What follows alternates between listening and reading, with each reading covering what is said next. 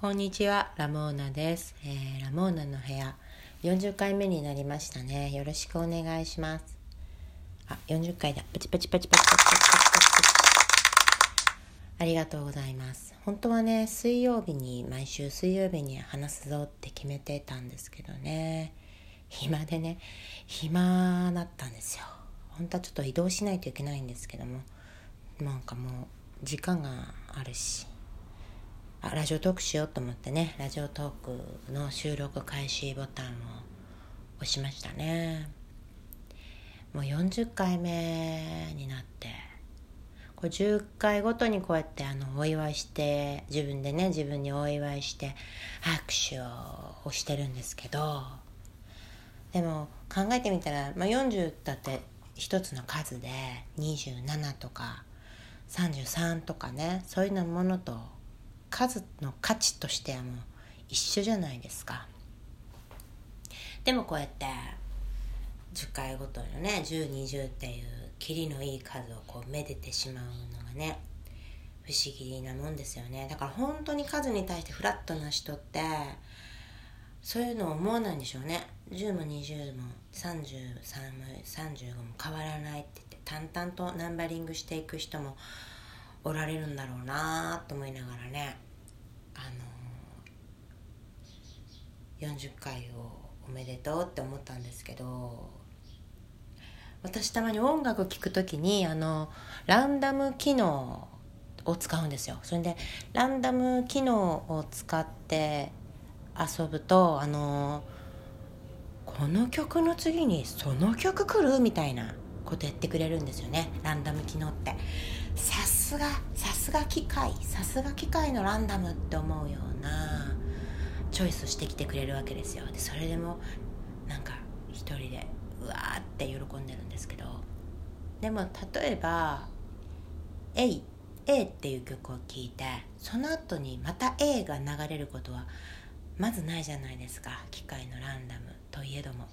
だからやっぱりこの全曲1回ずつっていう縛りの中でランダム機能なんですよね。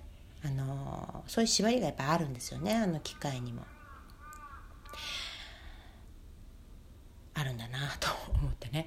でももうあれですよね。私は1曲リピート全曲リピートランダムを使うんですけど世の中は1曲必ず2回ずつ聴きたいっていう人ももしかしたらいるかもしれないですよね。2回ずつ3回ずつってまあいろいろ、まあ、N ですよね。N 回ずつ聴きたい人っていうのをまだお会いしたことないですけど。1曲をちょっと複数回ずつ聴きたい。まあ1回っていう。そういう人がいるとそういう人には不自由だろうなと思ったんですよね。ないですもんね。カスタムリピート機能みたいなの。Google カレンダー Google スケジュールのアプリを私はよく使うんですけどあれもまあもうずっと使い続けてやっぱちょっとずつ変化していって使いやすくなっていくんですけれども予定の繰り返しっていう設定がもうやっぱカスタム機能カスタム繰り返し機能みたいなのがなんか充実してある時からあのか1週間ごとに繰り返す1ヶ月ごとに繰り返すってのがあったんだけど2週間ごととか3日後ごととか3日ごととかなんかそんな風に自分で数と期間を組み合わせて繰り返し設定することができたんですよね。できるんですよね、まあ、便利だなと思ってやっぱ Google ってすごいですよねあのすごいどんどん便利になっていって恐ろしいなと思って。もうほんと人はね Google に支配されていくんだなって。またこの Google の恐ろしいところは多数派じゃなくてあの小さい数の少ない声の要要望にもなんかこう答えてくれてそうなところがね怖いですよね。あの恐ろしいですね。でやっぱり自分の欲求が満たされてるから100%じゃなくても多分ね人はね7、8、60、60か70満たされたらもう不満あんまり感じないんじゃないのかなと思うんですよね。だからこうやって何でも Google にあの Google の機能に頼ってるの不満不満に思うんだけど満たされてるからだんだんそういう気持ち忘れていきそうだなと思って。恐ろしい機能です。機能じゃない企業ですね。だからそこにあのもしも文句があるとしても機能が悪いとかっていうよりは反権力とか大企業とかそういう観点からしかなんかちょっともう文句が言えないなって思いますよね。だからまああのさっきのね音楽聴く時に N 回ずつ繰り返しリピート機能をね欲する人はね Google に言ったらいいかもしれないなと思ったんですよ。Google 社は多分結構本気であの人の不平不満や不便や不自由を探してると思うんですよ。ああいうところに発明のきっかけってあるじゃないですか。人の不平不満と不自由さ不便さに。だからこの音楽がねあの N 回ずつ聞きたいのにそういう機能をなかなか装備してくれないっていう不満がある人はね Google に言ったらいいと思って。Google はきっと血眼であの探してるからそういう発明のチャンスを。お前が言えよって感じなんですけど、まあ、私はねあんまり、まあ、思いついて言ってるだけであの N 回ずつリピート機能がないことに対してあんまりあのないんですね。不平不満がね。だからもうやっぱりちょっと薄っぺらですもんね。今もね。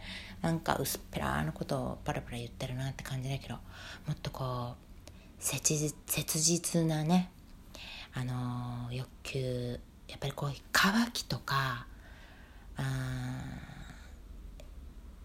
欲求がむしゃらな感じがないと人って動い動かないですからもっとこの N 回ずつリピートに対してあの乾いてる人がね訴えたら世の中は動くかもしれないですよね。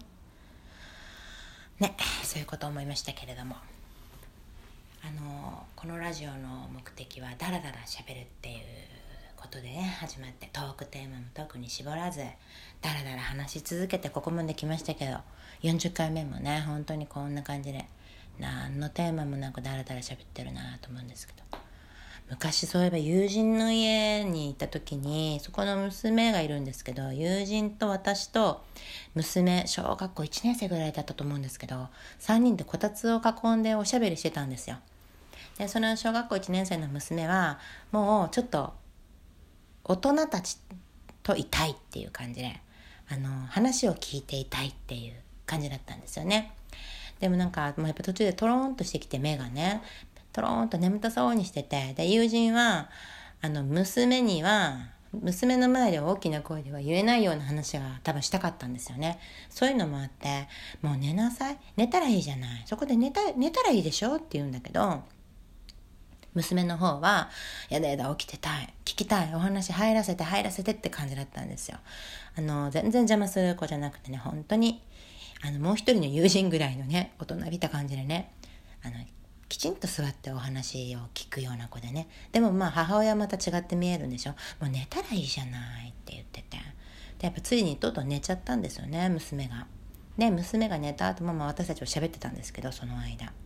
1時間ぐらい経った後にもぞもぞして起きたんですよねその娘が。で起きて第一声が「寝たくなかったのに!」って言ったんですよ。すごいですよね。私は寝たくなかったのにって言って起きたんです。